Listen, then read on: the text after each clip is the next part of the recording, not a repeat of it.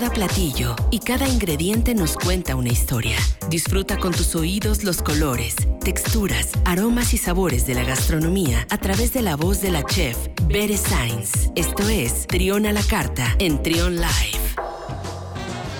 12 con 42 minutos y le damos la bienvenida a la chef Bere Sainz. ¿Cómo estás, Bere? Bienvenida. Muy bien, Luis.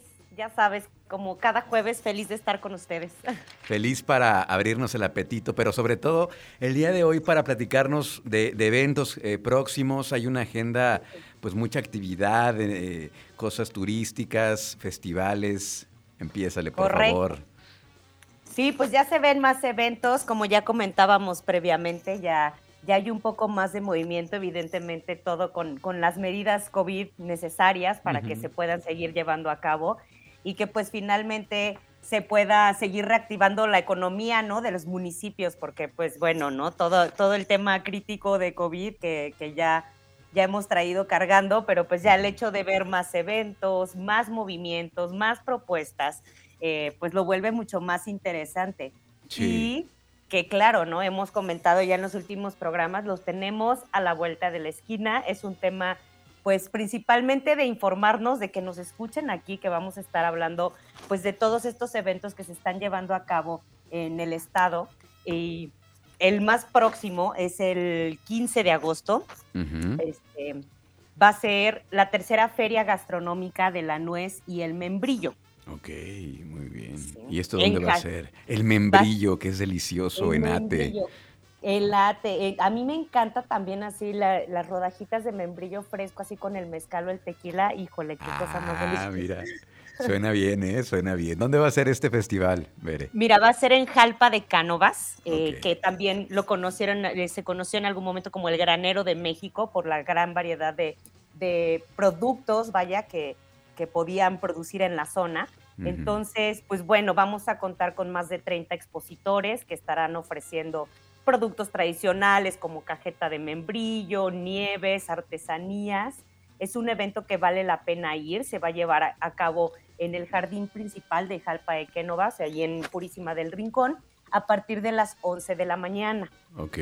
Esto va a ser el 15 de agosto.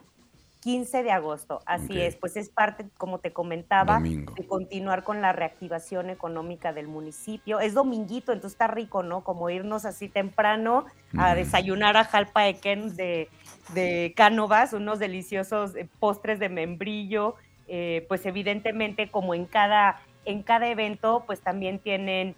Eh, pues además de los platillos, de los productos típicos que manejan con nuez, de los productores principales en la zona, este, que, que, se encargan pues, ¿no? de la producción y distribución de esto, pues también encontramos siempre de la mano artesanías, ¿no? Y además que la nuez es un, es un ingrediente muy versátil, ¿no? Lo encontramos en muchísimos platillos, ¿verdad? Claro, claro, pues ahorita que te digo, ¿no? Con el famosísimo chile nogada ni se diga, me imagino que que es evidentemente de las épocas donde más nuez se vende, ¿no? Yo inclusive veo aquí en, en Irapuato, en los semáforos, pues la gente con la, con la bolsa de kilo de nuez así a la venta, entonces que también es buena, buena forma de estar apoyando al, comercio local, ¿no? El, comprar así en, en, corto, por así decir. Mira, y además Jalpa de Cánovas está aquí muy cerca. Bueno, aquí me marca el Google Maps una hora, pero porque nosotros aquí en, las instalaciones de Radio Fórmula Bajío estamos a la entrada, acá a la salida Silao, o sea, hay que atravesar todo León. Pero pues, una hora, una hora de aquí, de donde estamos nosotros, seguramente es una distancia menor hacia la zona norte de la ciudad, así que pues ahí está una excelente opción para este, para este domingo, la feria de El Membrillo y, la nuez. y la nuez. y la nuez. Excelente. Así es. ¿Qué más? Y también en corto, el 22 de agosto, en el jardín principal de Villa del Capulín de San José de Iturbide, podremos disfrutar de 15 cocineras tradicionales eh, que van a elaborar platillos muy tradicionales, muy ancestrales, como los chiles en pulque o chiles borrachos, que los acompañan con un delicioso chicharrón de res. Este. sí, no, yo estoy. Deberíamos de, deberíamos de ponerle un, disclaimer a esta, a esta sección antes de comenzar, así de escuche esta sección bajo su propio riesgo porque seguramente va a salivar y, le va a dar mucha hambre. Y un hueco en el estómago. Bueno, tú como quieras, ya estás en el restaurante, eh, pero, pero uno que todavía le queda un ratillo acá en la oficina, pues sí.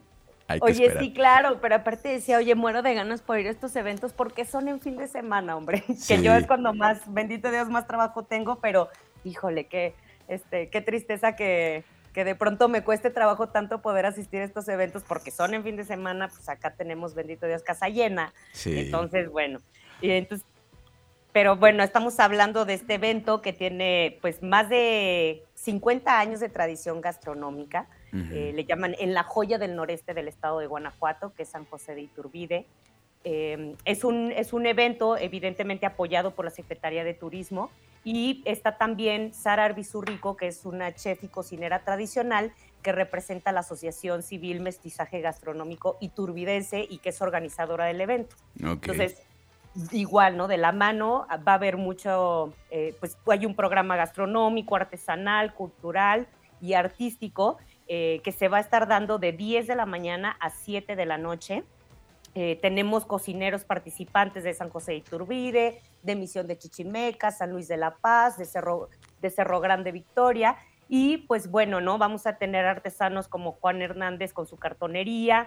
Tenemos también a Jenny Campos Acosta, que hace unas muñequitas que se llaman Josecitas Iturbidenses y ha mm. ganado tres premios a nivel estatal en el concurso eh, del juguete guanajuatense.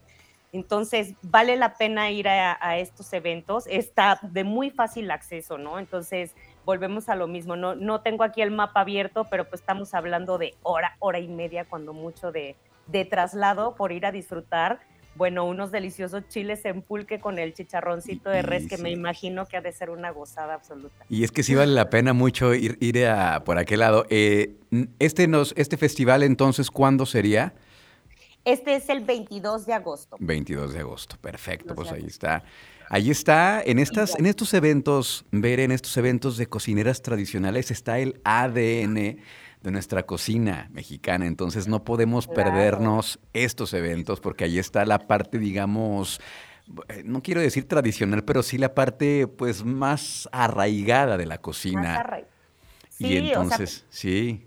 Y finalmente, pues la gastronomía hoy en día en Guanajuato es uno de los segmentos que más turismo atrae al estado, ¿no? Entonces, sí o sí tendríamos que ir a, seguir impulsando, a dar a conocer. Em, también tenemos, ¿no? Ya el 4 de septiembre, Guanajuato de mis sabores, que va a ser en la explanada de la Algóndiga, el Algóndiga, ¿eh? Alóndiga. Mira, ya tienes Ya me dio hambre. ya, me dio hambre. De la Alóndiga y Albóndiga, sí. Este, y pues bueno, ¿no? O sea, finalmente imagínate, llevamos 200 años construyendo una identidad gastronómica propia.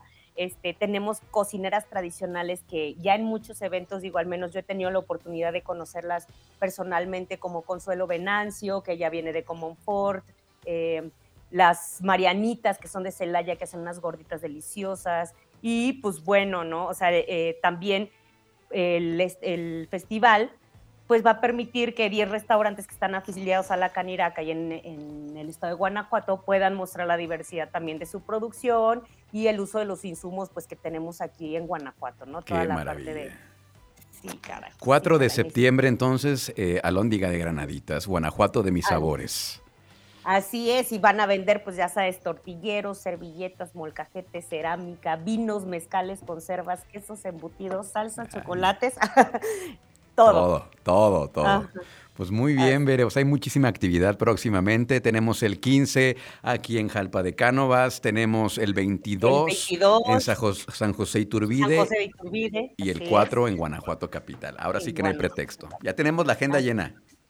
Oye, y el miércoles 18 de la próxima semana, ¿por qué no cabe mencionar? Tenemos una cata aquí en Villa también de, unos vinos, grandes pagos de España, eh, acompañado de cuatro, cuatro vinos, son cuatro tiempos, es una cena maridaje que también vamos a tener aquí un sommelier invitado. ¿Quién va a estar de este, invitado?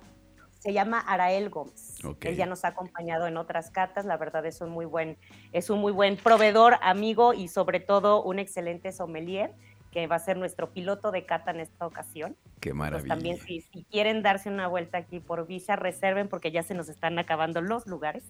Sí. Entonces, este, ya sabes. También hacen unas catas de, de, whisky con puros. Digo, a mí no me gusta el puro, yo no fumo este puro, pero, pero hacen estas catas, ¿no? De...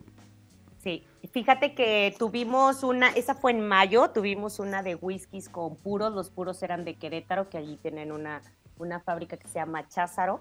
Este, Yo tampoco fumo puro, te soy muy honesta, y la verdad es que están buenísimos. O sea, yo me quedé como, para alguien que no fuma puro, este, sí es sorprendente. Sí, como cultura general. Así es, como cultura general. La verdad es que estuvo muy interesante y vino precisamente uno de las personas que trabaja ahí en Cházaro, que él es especialista en puros, entonces también por parte así, como esta parte de cultura general, está increíble el sí o sí eh, asistir a eventos que aunque no sea nuestro diario vivir, pues, o nuestro no esté en nuestra dinámica de consumo, sí está muy padre conocer más allá. Exacto. Pues muchas gracias, Bere. Siempre es un gustazo y es un sabor, es una delicia escucharte todos los jueves aquí en esta sección Trión a la Carta. ¿Cómo te seguimos en redes sociales? En redes sociales nos encuentran en Facebook, Instagram y Twitter como arroba Cocina y la mía personal es arroba 9. Oye, te iba a preguntar por qué el 9, ¿dónde están las otras 8? Fíjate que e, el 9 siempre ha sido un número este, muy, pues como... Emblemático. Muy importante. Eh, sí, muy emblemático. Es un ah. tema ahí de numerología. Ah, bueno. Muy bien, perfecto. Bere Science 9, ahí en Instagram. Muchísimas gracias, eh, Bere. La próxima semana acá nos escuchamos. Que tengas bonito fin. Gracias a ustedes. Buen día. Escucha. Escucha. Trión. Sé diferente.